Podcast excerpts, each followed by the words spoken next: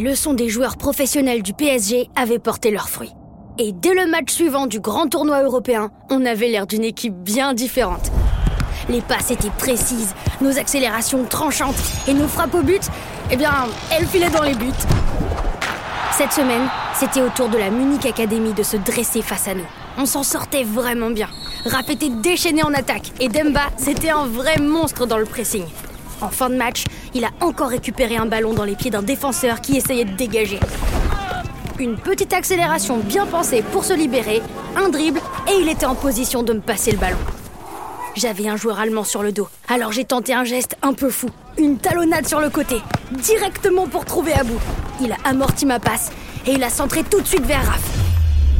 Elle l'a repris de voler, malgré deux défenseurs juste à côté d'elle. En pleine lucarne. Ça faisait 4 buts à 1 pour nous. On avait gagné. Notre coach était super fier de nous. Pour une fois, il avait même pas de commentaires ou de corrections à nous faire. C'était trop bien. Et l'autre bonne nouvelle, c'est que le lendemain, Johan nous attendait, Abou et moi, devant le collège.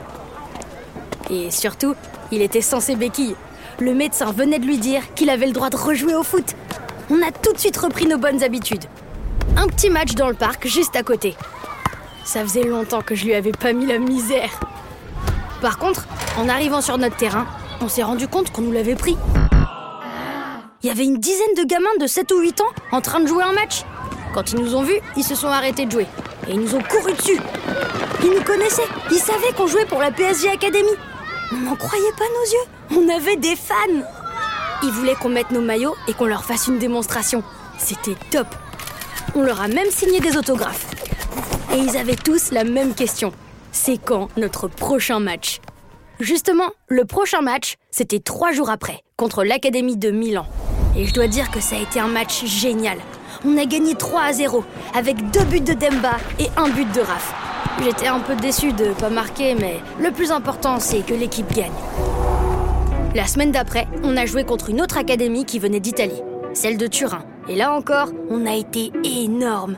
On se trouvait hyper facilement sur le terrain. En défense, on était solide. Samir a fait quelques super arrêts.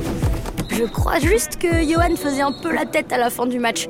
C'était son match de reprise. Il avait envie de bien faire et de prouver qu'il avait toute sa place dans l'équipe. Alors en attaque, il a pas trop aimé que je lui fasse pas la passe alors qu'il était démarqué.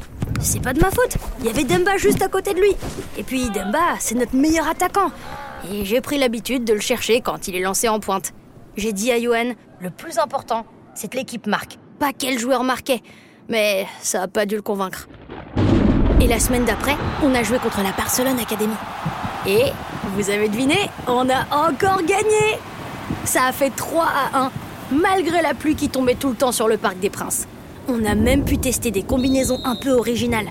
Les défenseurs montaient beaucoup et nous les attaquants, on compensait en redescendant un peu sur le terrain. Comme ça, tout le monde pouvait participer à la fête et essayer de marquer. Par contre, quand on est rentré au vestiaire après le match, on était ravis de se réchauffer et de se changer. Une heure sous la flotte, c'est l'horreur. Mais c'était rien à côté de la soufflante qu'on s'est pris par le coach. Les gars, croyez pas que c'est la fête. On pensait qu'il serait content. On avait gagné. Et pas qu'un peu. Ça faisait même trois victoires d'affilée. Mais il nous en voulait d'avoir été aussi imprudent. Il nous a dit qu'on avait oublié tous nos fondamentaux. Vous avez pris beaucoup trop de risques. Ok, on a joué offensif. Mais je suis pas d'accord avec lui. On était plus fort qu'eux. Alors on n'était pas obligé de se replacer à chaque fois en défense ou d'être tout le temps à fond sur la récupération du ballon.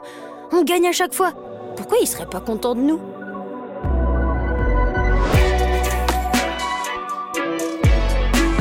Vous avez écouté PSG Academy, un podcast officiel du Paris Saint-Germain, produit et réalisé par Charlie Studio.